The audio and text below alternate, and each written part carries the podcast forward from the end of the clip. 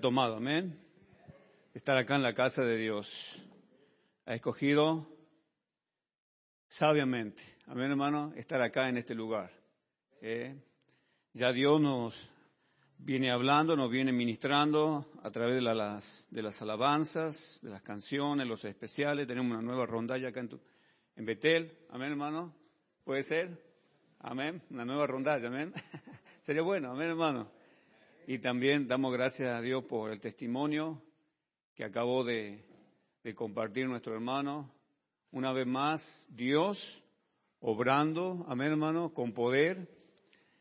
Y realmente, como dijo el hermano, hay mucha gente así, en necesidad, gente que quizá conoce al Señor como su Salvador, pero se han apartado, se han alejado de los caminos de Él, están descarriados y yo creo que el Señor usó al hermano para que ese hermano pudiera retornar de nuevo a los caminos del Señor. Y Él te quiere usar a ti, amén hermano, a mí, a vos, para que podamos ser de bendición para personas que quizás están este, apartados de los caminos del Señor y le animemos para que puedan retornar al camino y que Dios nos pueda usar en esa dirección.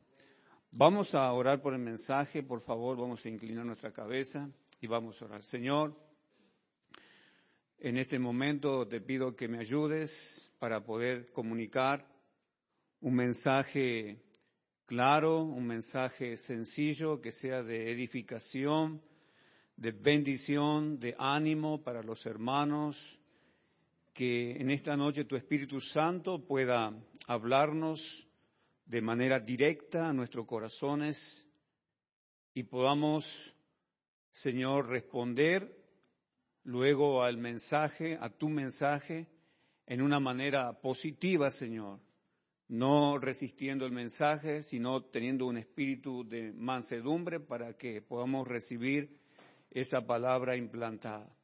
Gracias por cada persona que está aquí. Si hay alguien todavía en este lugar que no te conoce como Salvador, te rogamos que en esta noche sea la noche de su salvación, la noche de su nuevo nacimiento para que pueda haber gozo en los cielos y también gozo en la iglesia. Gracias Señor por este tiempo. Lléname de tu Espíritu Santo para no ministrar conforme a la carne, sino conforme al, poder de Él. Gracias Señor por todo, en el nombre de Jesús. Amén. Muy bien, hermano. En esta noche quiero compartirle un mensaje distinto al de la mañana, diferente al de la mañana. Generalmente eh, siempre se está escuchando el mismo mensaje de la mañana y, de la noche. ¿eh? Este, es porque seguramente el Señor pone en el corazón de los siervos de predicar el mismo mensaje. Pero en este caso, en mi caso particular, tengo otro mensaje distinto el de la mañana. El de la mañana dice que estaba un poco duro, este va a ser más duro todavía. No, no, no, no hermano, amén, no, no, no, no, nada que ver. Muy bien. En esta noche quiero compartirle acerca de la evidencia de madurez cristiana. La evidencia de madurez cristiana. Cuando uno acepta a Cristo como su Salvador personal, la Biblia dice en el libro de Juan, capítulo 3, versículo 3 al 5, que uno experimenta lo que se llama el nuevo nacimiento espiritual. ¿Eh? Y ese nuevo nacimiento espiritual es producido por el Espíritu Santo de Dios. Juan 3.6 dice que lo que es nacido de la carne, carne es, y lo que es nacido del Espíritu, Espíritu es. O sea que el Espíritu Santo produce ese nuevo nacimiento en alguien que lo recibe a Cristo como su Salvador. Él provoca eso. Entonces, si nace de nuevo, esa persona es un bebé espiritual. ¿Me entiende, hermano? Es un bebé espiritual. Y como bebé espiritual, él tiene que empezar a qué, hermano? A crecer espiritualmente. Tiene que empezar a desarrollarse espiritualmente.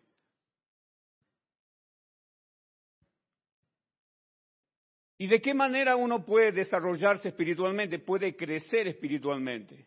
Dios ha dejado varias maneras en que usted y yo podemos crecer espiritualmente, al punto que se pueda ver evidencia de qué? De madurez cristiana.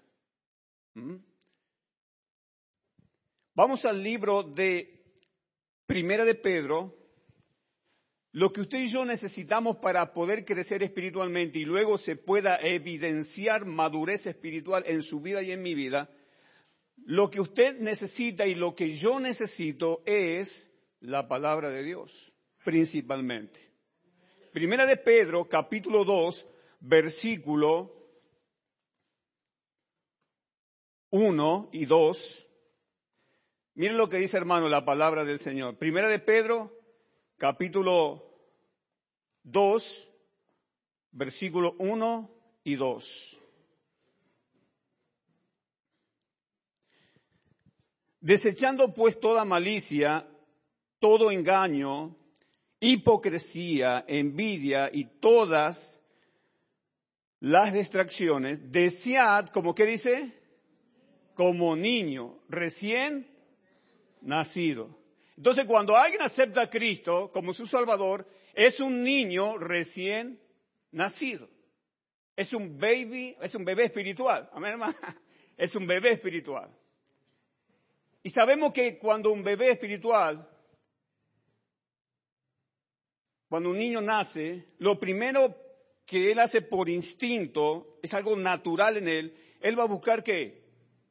De alimentarse de la leche materna de su mamá, sin que él reciba una instrucción previa. Por instinto, él busca, ¿me entiende hermano? Alimentarse de la leche materna de su mamá. Es algo natural. Entonces, si usted es salvo, si usted ha nacido de nuevo, lo natural, por instinto, usted tendría que buscar de alimentarse de qué hermano?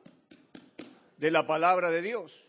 El hecho de que usted hoy está aquí escuchando palabra de Dios, sermón de Dios, enseñanza de Dios, este sermón le puede ayudar a usted a qué? A desarrollarse espiritualmente, a crecer un poco más espiritualmente. Mientras usted más y más absorba y consuma de la Biblia, usted va a tener más que, hermano, crecimiento espiritual. De lo contrario, si no escucha con frecuencia ¿me entiende hermano? Palabra de Dios, su crecimiento espiritual se va a estancar. No se va a desarrollar como Dios quiere que se desarrolle. Al punto que aquí dice que Dios considera su palabra como leche espiritual. Leche espiritual. ¿Cómo sabemos nosotros cuando un bebé está creciendo? Se está desarrollando. ¿Cómo, cómo, ¿Qué es lo que percibimos ahí a primera vista? ¿Se lo ve cómo? Por ejemplo, Armando, no, no, no. se ha desarrollado muy bien, a ver, hermano, ese que... Nada. A ver, hermano. Ya le hago broma, hermano, ya sé que no se va a enojar. A ver, hermano. ¿Eh? Tiene dominio propio el hermano. Amén, hermano. Pero mire, es una señal de que está creciendo en el Señor. Amén, hermano.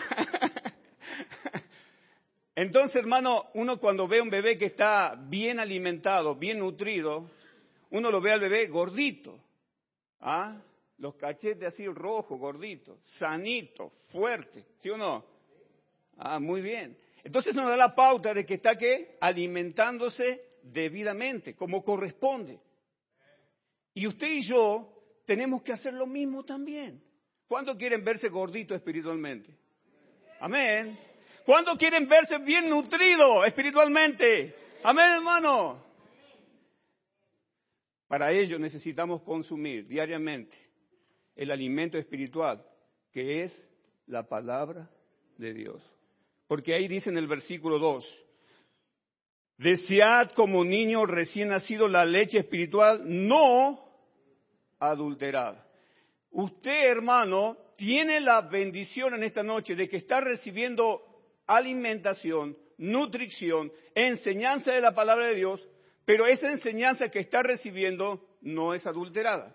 ¿Qué significa eso? De que hoy en día, escuchen bien hermano, en muchas iglesias, muchos predicadores, muchos hombres que están exponiendo la palabra, no están dando la palabra de manera pura, sino que la están dando de manera que adulterada. Y cuando alguien ministra y enseña, y sea quien sea que enseñe, y no interprete la Biblia de manera correcta, ¿sabe lo que está haciendo con la palabra de Dios? La está adulterando.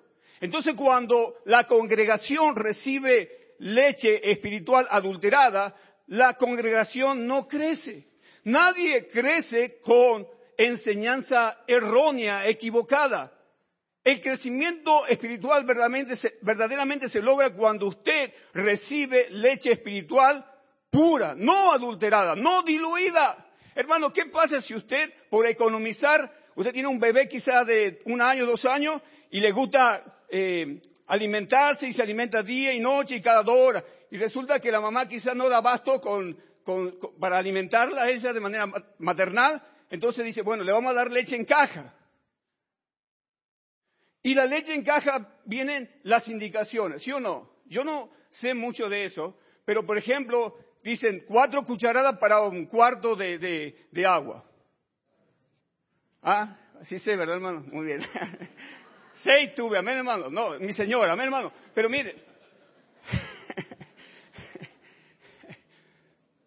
¿Qué pasa si yo no respeto la indicación? En vez de ponerle cuatro, le pongo tres para, economizar. ¿Qué estoy haciendo con eso, hermano? ¿Qué estoy haciendo con la leche? ¿La estoy qué? Estoy adulterando. Le estoy mezquinando. Muy bien. Gracias por ayudarme con el mensaje. Le estoy mezquinando, estoy reduciéndole. ¿Me entiende, hermano? Estoy adulterando la indicación. ¿Y cómo va a crecer el bebé si yo adultero la leche? Va a crecer mal, se va a enfermar, va a estar flaquito, desnutrido. ¿Me entiende, hermano? Cualquier enfermedad le va a pegar. ¿O no? Entonces, hermano, miren, es importante, y esto va para todos, y aún para mí que en este momento estoy disertando la palabra, es importante que cuando usted va a disertar, previamente a la disertación de la palabra, usted debe pedir la guía del Espíritu Santo porque Él le quiere guiar a usted a enseñar toda la verdad. Si hay alguien que está bien interesado en que usted y yo expongamos la verdad, es el Espíritu Santo de Dios. ¿Me entiende, hermano? El Espíritu Santo de Dios. Y para eso requiere tiempo, requiere que usted analice los versículos, piense en los versículos, lo medita en los versículos.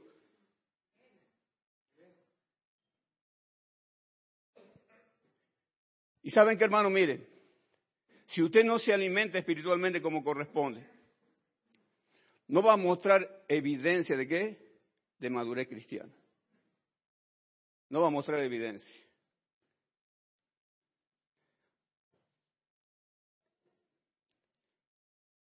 Esto simplemente es el preámbulo o la introducción al mensaje. Amén, hermano.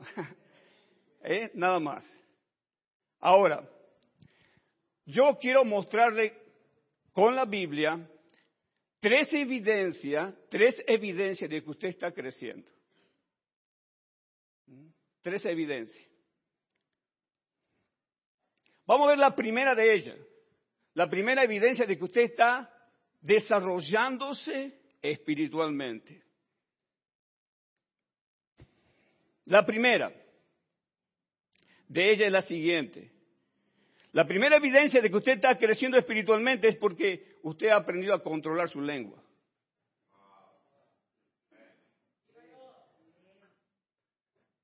Amén. La primera evidencia de que usted está creciendo espiritualmente es que usted puede, ¿qué hermano? Refrenar qué? La lengua sujetar la lengua. Y yo sé que, hermano, de los que estamos acá, ninguno tenemos ese problema, ¿verdad, hermano? Ninguno, ninguno, en absoluto. Así que este mensaje no, lo va, no, le va a afectar este punto a ninguno, porque ninguno tiene ese problema.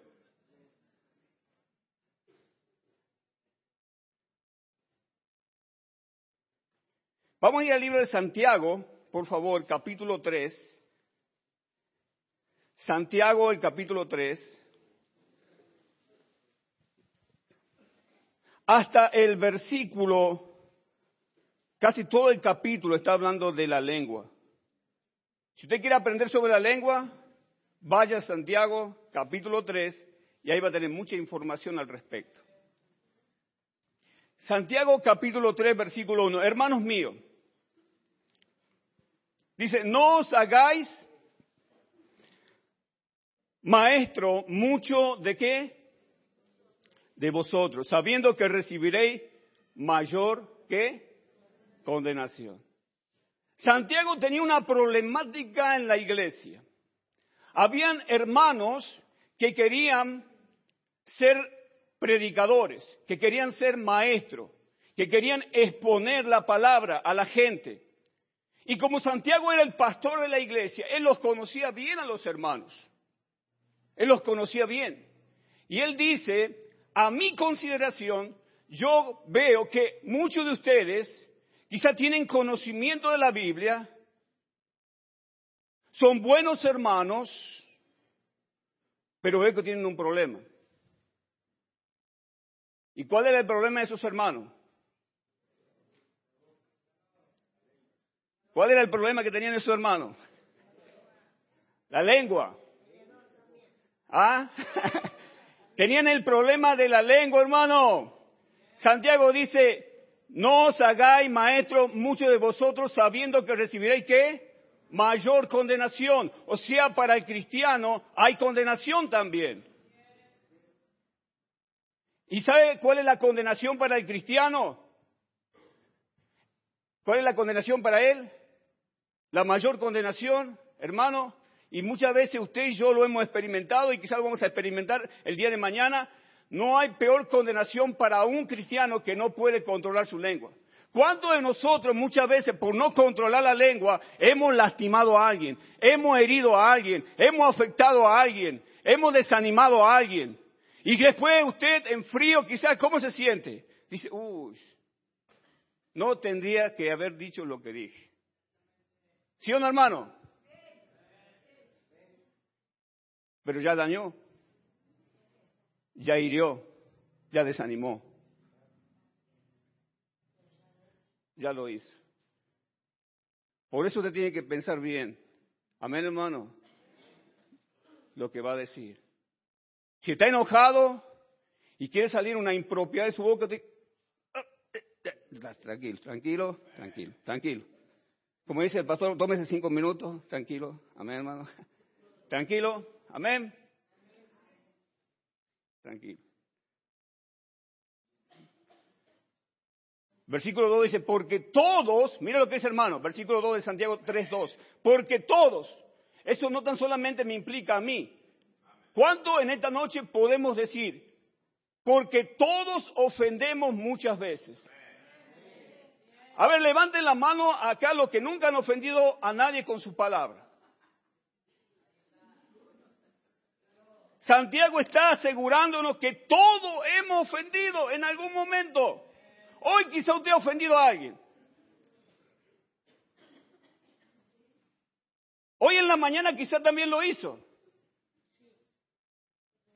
¿Sí o no, hermano? Todos ofendemos. Aquí todos caemos en la bolsa. Amén.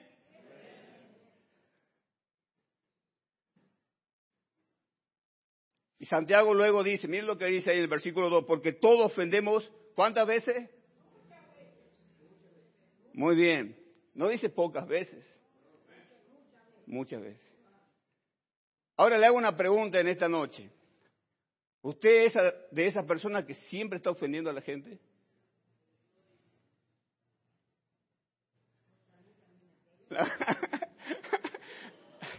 Muy bien, hermano. Vamos a... Muy bien. hermano, si usted es esa persona que siempre está ofendiendo con su lengua, eso significa que usted no está aquí, hermano, madurando en esa área que todavía usted es un cristiano carnal, es un bebé espiritualmente, no se ha desarrollado espiritualmente porque no tiene control de su boca, de lo que dice, de lo que sale, no tiene control.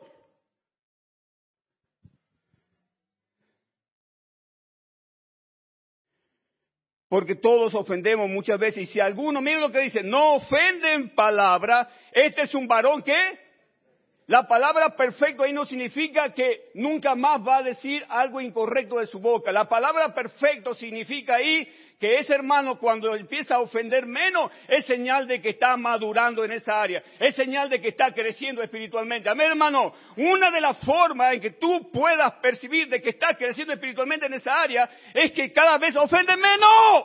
Amén, hermano. Dañas menos, perjudicas menos.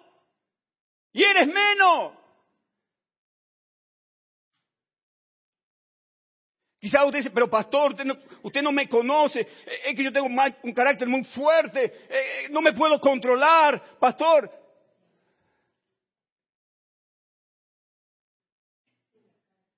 Mira hermano,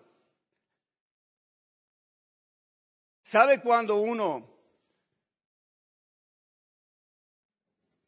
tiene que controlar más su lengua?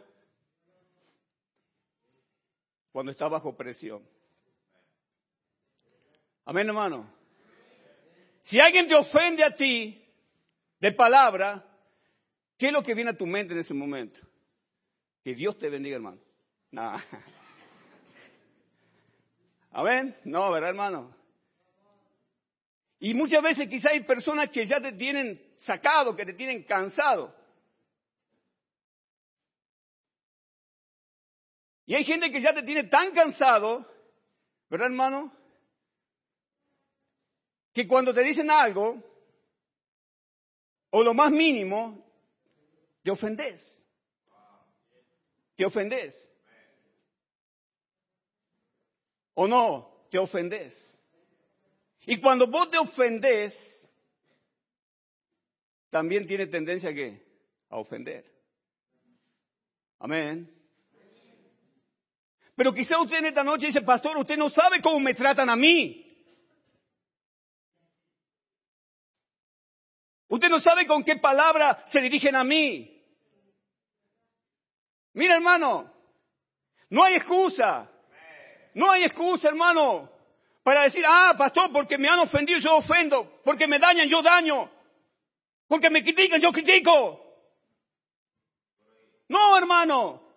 La Biblia dice que debemos vencer el mal. ¿Con qué hermano? Con el bien. Amén, hermano. Con el bien. El Señor dice que Él, hermano, a Él lo vituperaban, a Él lo, lo, lo, lo, maltrataban. Sin embargo, Él dice que no habría que su boca. Amén, hermano. Vamos a tener que aprender en muchas ocasiones, cuando estemos en presión, cuando la gente diga cosas feas de ti, a cerrar tu boca. Amén, hermano. A enmudecer. Hay casos en que es mejor enmudecer. Cállate la boca. Antes que diga algo incorrecto, no diga nada. Cállate la boca, mordete la lengua.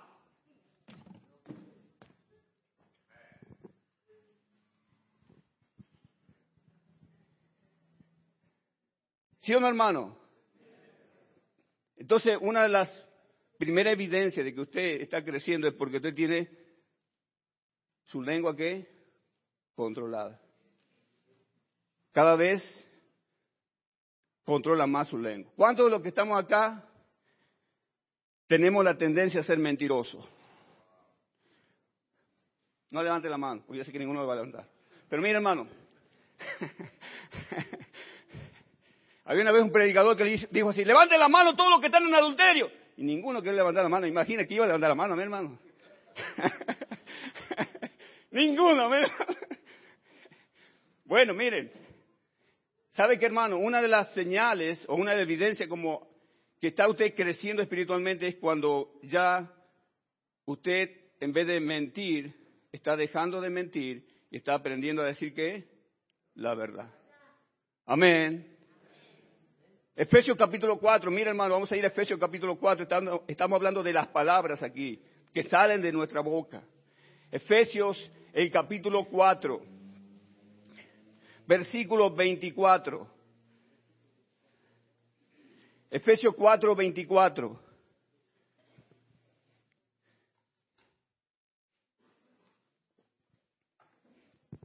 Dice, y vestido del nuevo hombre creado según Dios en la justicia y santidad de la verdad. Versículo 25, por lo cual, ¿qué dice hermano? Desechando qué? La mentira. La mentira no tiene que ser ya parte de tu vida, amén hermano. ¿Cuántos de los que estamos acá antes de venir al Señor éramos mentirosos compulsivos? Cuando usted mentía ni siquiera transpiraba ni temblaba, hermano. Tenía una calidad impresionante para mentir. Y engañaba a la gente mintiendo. Era un, era, era un estafador, un fraudulento. Como en el caso que le pasó al hermano acá, ¿verdad? ¿Qué se iba a imaginar, hermano, que, ese hombre le iba a asaltar? Él no se imaginó, él creyó de que le estaba diciendo la verdad. Y hay gente que tiene una calidad impresionante para mentir. Amén, hermano. Eh, ¿O no? Mire, a veces ni la ideamos la mentira, sale natural. ¿Ah? ¿Sí o no? Sale natural. A veces hay creyentes que para conseguir trabajo llenan un currículum y ¿saben qué? Y le agregan cosas a ese currículum. Estás mintiendo. Amén. A veces uno lee los estados de Facebook y dice, estudió en la universidad, ¿sabe qué? Lo conozco, ni siquiera fue, ni siquiera terminó la primaria, hermano. Lo conozco, pero dice, estudió en la universidad. ¿Qué universidad? Amén, hermano. Tremendo mentiroso, amén, hermano. Pero miren,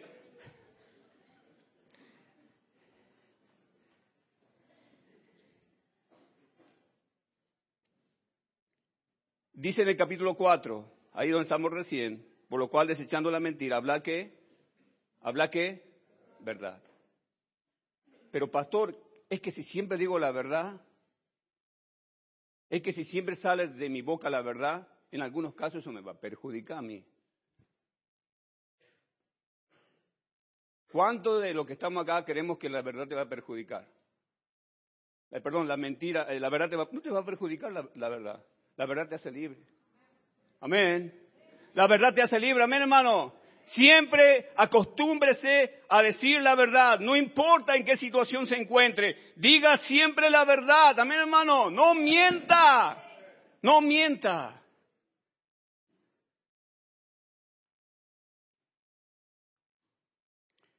Vamos a volver a Santiago capítulo 3. Estamos hablando de lo que sale de nuestra boca, hermano. Santiago capítulo 3, versículo 5. Santiago 3, 5. Así también la lengua es un miembro que dice pequeño, pero que se jacta de grandes cosas. Mire el contraste acá. Dice la lengua como un miembro que, pero que se jacta de qué? De grandes cosas. Se jacta de qué? De grandes cosas. Un miembro tan pequeño que se jacta de grandes cosas. Hoy, en la mañana, mientras predicaba, hablaba acerca de las apariencias. Las apariencias. Muchos viven según las apariencias. Aquí dice que la lengua jactanciosa se jacta de grandes cosas. ¿Cuántos de nosotros muchas veces nos creemos que somos algo o que somos importantes? ¿Ah? ¿Cuántos de ustedes dicen, no, yo soy el mejor en esto? Yo soy el mejor en esto otro. Yo soy la mejor cocinera. Yo soy la que mejor hago las empanadas. Yo soy la mejor costurera. O yo soy el mejor albañil. O yo soy el mejor eh, plomero. O yo soy, yo soy el mejor. Yo soy el mejor. Mira hermano, esa lengua está descontrolada, mi hermano, cuando piensa así, ¿sí o no? Quizá usted dice, yo soy el mejor predicador. Yo soy el mejor líder acá en la iglesia. Yo soy el más espiritual acá en la iglesia. Yo soy el más entregado acá en la iglesia. Una lengua que jactanciosa. Pero el contraste de la lengua jactanciosa es la lengua humilde. Amén, hermano, que no se jacta. Amén no se anda jactando ¿eh? de lo que hace o de lo que es. No se jacta, no se vanagloria. ¿eh? Todos nosotros tenemos esa tendencia, esta lengüita, amén hermano. ¿Sí o no hermano? Brava la lengua, amén hermano. Pero el problema, como le digo, no tan solamente es la lengua, sino el problema está aquí adentro. Amén. El problema está en tu interior, amén, en mi interior, en mi corazón, ahí está, amén hermano, y lo expreso a través de qué? De palabras. Amén. Pero el problema está aquí, la enfermedad está aquí, adentro mío, en el corazón mío. ¿Eh? Entonces cuando uno está creciendo espiritualmente no va a jactarse ya. Toda honra y la gloria se la va a llevar el Señor. Amén, hermano. Y usted no va a pensar que es el mejor cristiano.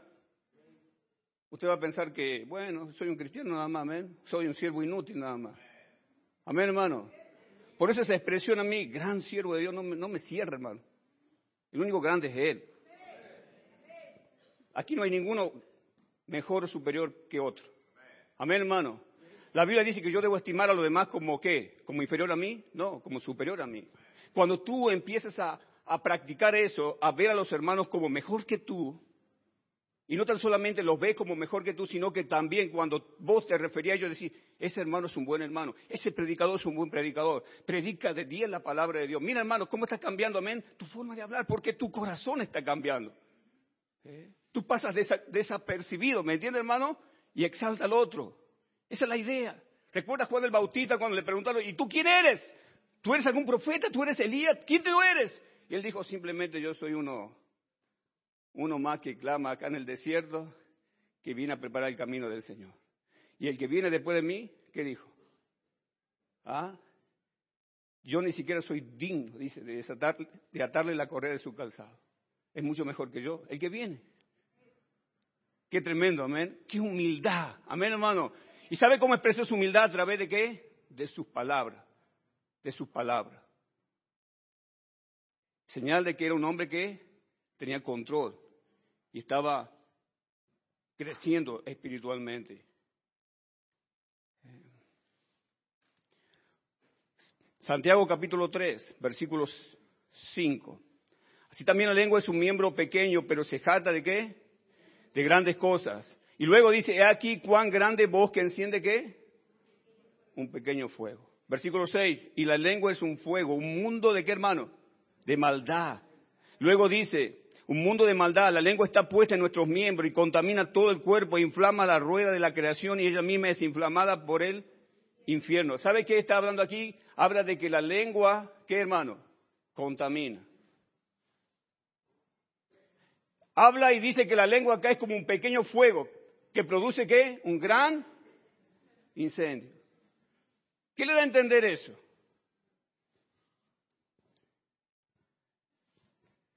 ¿Sabe qué nos da a entender eso y qué me da a entender a mi hermano?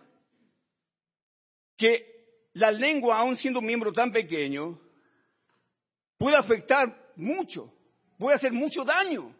¿Me entiende, hermano? Mucho daño. Y aquí está hablando de la persona que no tiene control de su palabra y que como no tiene control de su palabra, hace daño a mucha gente. Hace daño a mucha gente. Es algo que contamina, es algo que afecta para mal a los demás.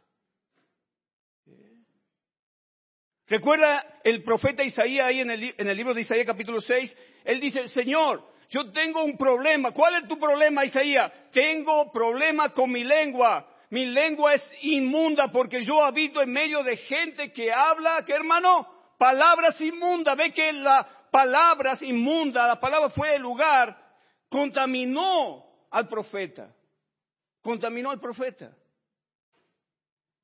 Entonces, si estás en un lugar donde se está hablando malas palabras, palabras con dobles intenciones, no estés en ese lugar. Amén, hermano. Salte de ese lugar. Amén, hermano. Si estás viendo un programa de televisión y, ves que están diciendo eh, brutalidades, tonteras, estupideces que no glorifican, no veas eso. Amén, hermano. No escuches eso. No escuches eso. Quizá dice, no, pero pastor, a mí no me va a afectar eso, a mí no me va a tocar eso, no me va a contaminar. Entonces, ¿por qué dice Isaías que lo afectó eso? ¿Ah? A mí me gusta juntarme con gente que siempre anda hablando bien de otra gente. Amén. Tú deberías de juntarte con cristianos que siempre están hablando bien de otros hermanos. Amén. Amén, hermano. ¿Sabe que Coré, recuerdan en el libro de Números capítulo 16, empezó a hablar mal de quién? De Moisés. ¿Y qué hizo? Reunió a 250 qué? Hombres. Que, que lo pusieran contra quién? Contra Moisés. Pero ¿saben por qué esa gente se unió a Coré? Porque escucharon qué? Las palabras de Coré que hablaba contra el siervo de Dios. Yo sé que ninguno de ustedes habla mal de mí. Déjeme seguir engañado. Pero mire, nada broma. Mire hermano, si usted tiene la tendencia de hablar mal del pastor, de los hermanos, de los líderes de la iglesia, usted está mal. Usted está mal, amén hermano. Y siempre yo he visto que gente que habla mal de otro no se queda solo. Busca gente para confabular. Y siempre hay cristianos que le prestan el oído. ¿Sí o no? Le prestan el oído.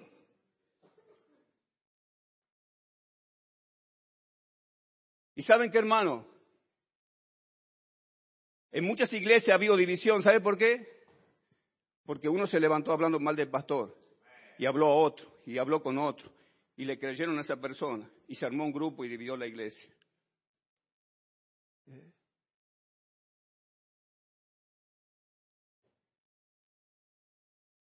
Porque no tienen control de qué, hermano? De su boca, de su boca. Si alguien viene hablando de mal del pastor, ¿cuál debería ser tu actitud? A ver, ¿Cuál debería ser tu actitud, hermano?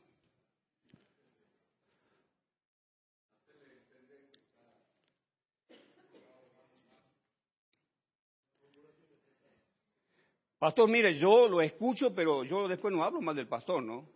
Pero yo lo escucho, yo lo escucho.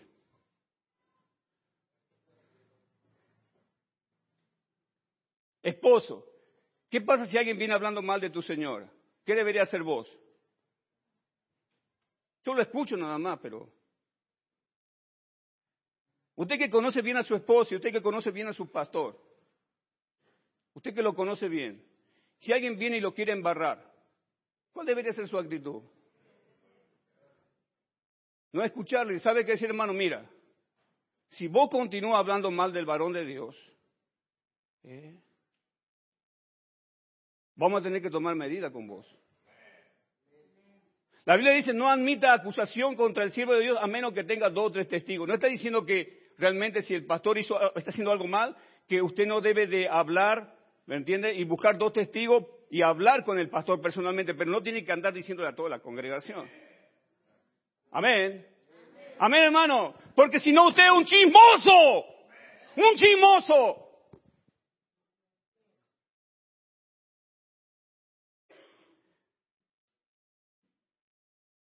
Una vez la hermana Ruth nos comentó de que ella estaba comprando verdura y una señora estaba ahí comprando con ella y dice, ¿sabe qué? Hay un vecino acá, un flaquito alto, dice. ella no sabía que la hermana Ruth era esposa del pastor. Ese hombre dice, no sé qué tiene, dice. Ya me tiene cansado, siempre va a hablarme de la palabra de Dios en mi casa. No tiene otra cosa que hacer. Anda de vago todo el día, lo veo que andan ahí en la calle. Y dijo, disculpe, disculpe. Disculpe, la hermana Ruth. ¿Por qué está hablando mal de ese hombre? Él es mi esposo y yo no voy a permitir que hable mal de él. Así puedo decir, ¿sabe qué hermano? Yo no te voy a permitir que hable mal de mi pastor. Amén. No te voy a permitir eso.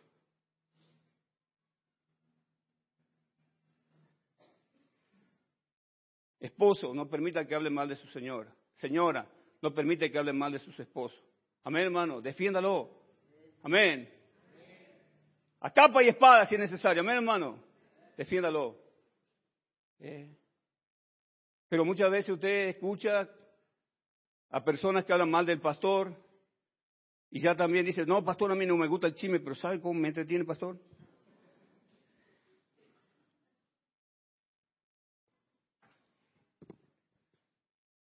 Mire, hermano, una vez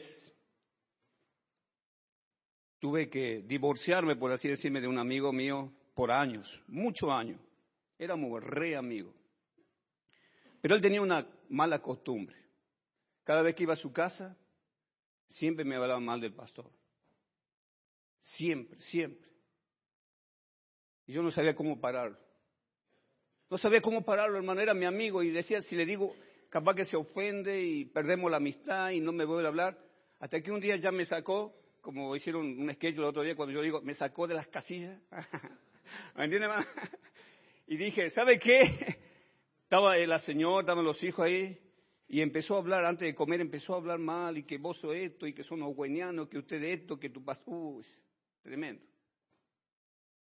¿Sabe qué le dije? Mira, vamos a hacerla sencilla así. Estaba mi señora también. Yo voy a seguir viniendo a tu casa, vamos a seguir siendo amigos, pero no quiero que hable mal de mi pastor. Y se puso así el ambiente como que corta, ¿vio hermano? ¿Eh? Y él se quedó mudo así. Y mi señora dijo, bueno, creo que nos vamos. Yo dije, no quiero que hablen mal de mi pastor. Desde ese día en adelante, hermano, él cambió su actitud conmigo. Pero va a haber ocasiones que usted va a tener que parar a la gente que ande hablando mal de otro. Amén, hermano. Eh, va a tener que pararlo. Eh. Un esposo debe siempre hablar bien de su esposa. Amén. ¿Usted lo hace? Debería hacerlo. Ah, quizá dice hermano, lo hacía y ahora no lo hace. No, no está bien, no. Pero saben que hermano, miren, miren hermano, para los que ya estamos casados y tenemos años de casado, cuando usted era novio, eh, y recién se estaban conociendo, ¿verdad? Ella era lo más importante para usted. Y la trataba con dulzura, con ternura, con amor, con respeto. ¿Verdad, hermano? ¿Sí o no? Usted estudia el libro de Cantares y va a ver cómo el esposo alaba a la esposa y la esposa alaba al esposo. Pero pareciera ser que con el correr de los años, pero hermano, se va perdiendo eso, que no debería perderse. ¿Sí o no? Antes era, por ejemplo, cuando recién se casaron, se levantaba el otro día y usted le decía a su esposa, mi amor, ¿cómo amaneciste? ¡Wow! ¡Qué pregunta! ¿Cómo amaneciste hoy? Pasaron 10 años y, y, se levanta de nuevo el esposo y la mira y le dice, ¿amaneciste?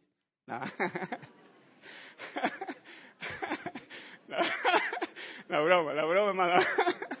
Mire. Pero eso se va, se va perdiendo con el tiempo, cosa que no tiene que perderse. ¿Me entiende, hermano? No tiene que perderse. ¿Eh? Mire, vamos a ir al libro de Lucas. Estamos estacionados mucho en este, en este, en este punto de que debemos mostrar evidencia de que estamos creciendo por medio de lo que sale de tu boca, de las palabras. Lucas capítulo 1. Lucas capítulo 1. Mira, hermano, cuando estaba mirando este versículo me, me empecé a sonreír dentro mío. Lucas capítulo 1. Aquí está hablando de dos ancianitos ya, años de casado, años de casado. Elizabeth ¿Eh? y Zacarías. Zacarías. Y ellos no podían tener hijos. El anhelo de, de, Elizabeth era tener hijos y no podía tener hijos, era estéril. Y ellos oraban en esa dirección de que Dios le concediera un hijo, hasta que Dios le respondió. Y saben, mire hermano, ahí en el capítulo 1, versículo 16, quiero que vea la manera en que se dirige Zacarías hacia su esposa, hacia su señora que creo que es la manera en que debemos dirigirnos nosotros. versículo 16 del capítulo 1 del libro de, perdón, 18, 1, 18, 1, 18. Dijo Zacarías al ángel, miren lo que dijo Zacarías al ángel. ¿En qué conoceré esto? Porque yo soy qué? Viejo. Y luego, ¿qué dice de ella? Y mi mujer es una vieja. No, ¿verdad? No, amén. Él dice, y mi mujer de edad avanzada, amén, hermano, no es una vieja. Y no estoy en contra de que usted le diga a su esposo, si ya es grande, de edad, que le diga, mi viejito. Suena diferente que le diga, eh, viejo. ¿Me entiendes? ¡Eh, vieja! Amén, hermano. Mi viejita. ¿Cómo está mi viejita? Amén. ¿Ve cómo suena? Amén, hermano. Suena distinto. Amén. Suena con, con cariño, con afecto. ¿Mm? Mi viejito querido, ¿cómo estás? ¿Eh? Y no está bien. Me está interrumpiendo el mensaje. No hay problema, hermano, no hay problema. ¿Sabe qué, hermano? Miren. Dice que la mujer sabia, en el libro de Proverbio, es corona de quién? De su esposo.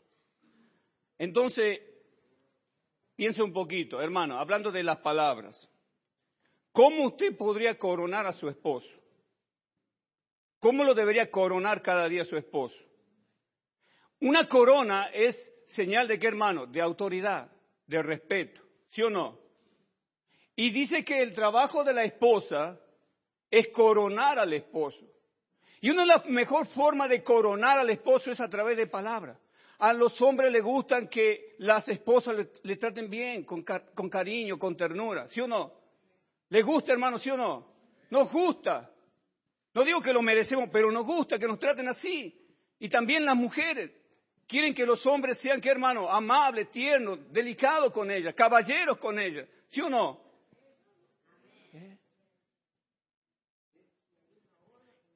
Entonces, ¿sabe qué hermano? Hermana, por ejemplo, una de las formas en que usted puede coronar a su esposo es siempre diciéndole cosas lindas. Amén. Gracias, hermano. Diciéndole cosas hermosas, cosas lindas. Eh, mire, hermano, cuando usted le dice cosas lindas a su esposo, a su esposa, usted le pone qué, hermano, a él. ¿Le pone qué? Le pone la corona. Amén, hermano. Amén. Le pone la corona ahí. Amén, hermano. Cuando usted le dice algo feo a su esposo, usted le saca la corona. Amén, hermano.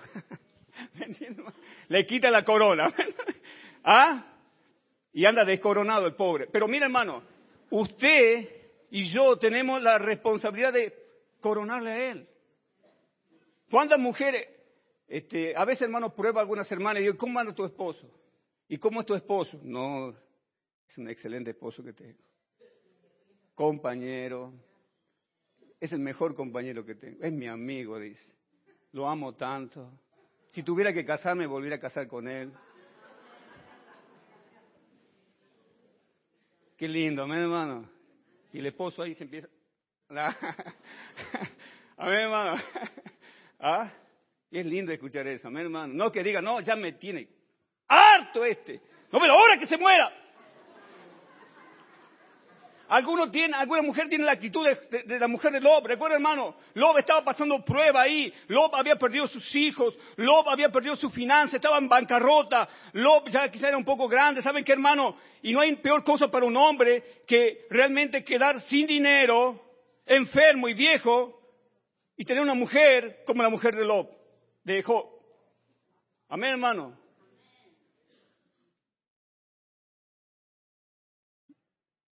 Dice que Job se estaba rascando con un hueso a la espalda porque tenía una sarna que le había tomado todo su cuerpo. Y él se acerca. ¿Y qué tendría que haber hecho la mujer de Job? Ay, viejito, dame el hueso. Amén. Veo que está sufriendo ahí con la, con la sarna. Dame, yo te voy a pasar el huesito. Te voy a echar cenicita en la espalda. ¿Qué dijo esta mujer? ¿Aún retienes tu integridad, viejo? Maldice a Dios y morite. ¿Qué mujer que tenía, amén, hermano? ¿Ah? Amén, hermano. Pobre Job, amén, hermano. Morite. Mire esa palabra que me dijo. Tremenda palabra. Porque tenía, estaba mal adentro. ¿Saben qué, hermano, hermana? Miren, una mujer, hay mujeres y hay hombres también, que muchas veces quizás en tu matrimonio hubo problema, te ofendió, te dañó, hizo algo malo contra vos y vos no le perdonaste. Y quizás tenés guardado en tu corazón cosas malas, cosas malas contra tu esposo o tu esposa. Y cuando vos tenés cosas guardadas adentro, problemas no resueltos, heridas no sanadas por Dios, la más mínima cosa te va a decir, te va a hacer decir cosas que no debes decir. ¿Sí o no, hermano? Pero si tú perdonas, vos te liberas de eso. Amén. Quizá usted dice, pastor, sabe que todavía cargo con broncas. Cargo con broncas con mi esposo, cargo con bronca con mi esposa, porque ella me hizo esto, porque ella me hizo aquello, porque ella me dañó de esta manera, porque ella esto, porque él esto, porque él aquello. Y sabe que vivimos peleando con él y vivimos discutiendo. Y la casa es un infierno. Y nuestros hijos sufren. Y nos decimos cosas feas, nos lastimamos, nos herimos. ¿Por qué? Porque no han aprendido a qué? A perdonar. No han aprendido a perdonar.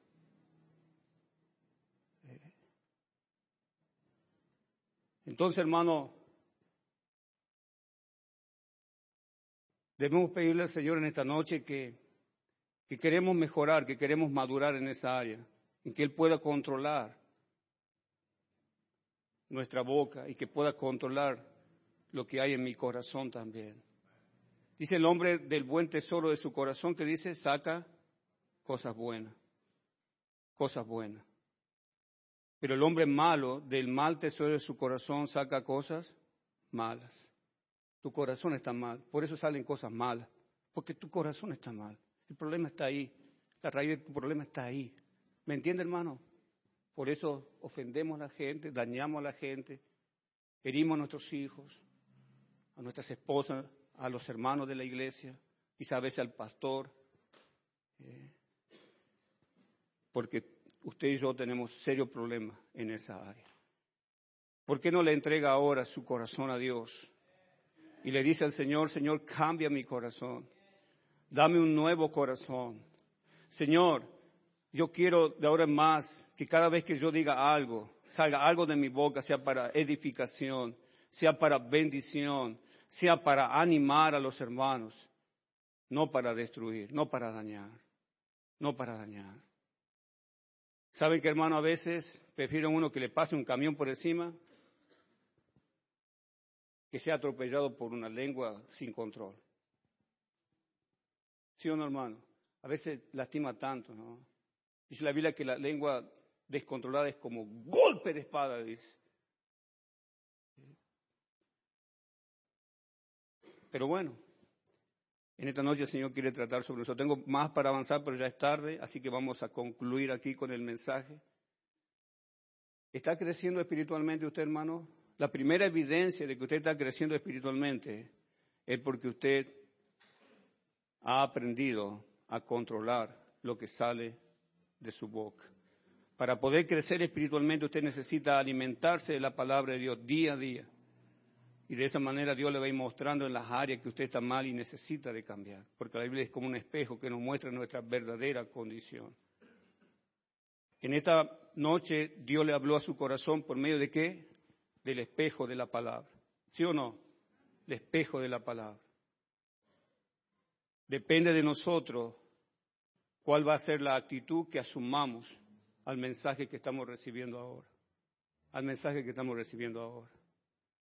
Eh, y eso se va a determinar ahora, mañana y quizá en esta semana, de cómo usted va a empezar a controlar sus palabras. Amén, hermano. Vamos a inclinar la cabeza. Nadie está mirando, por favor.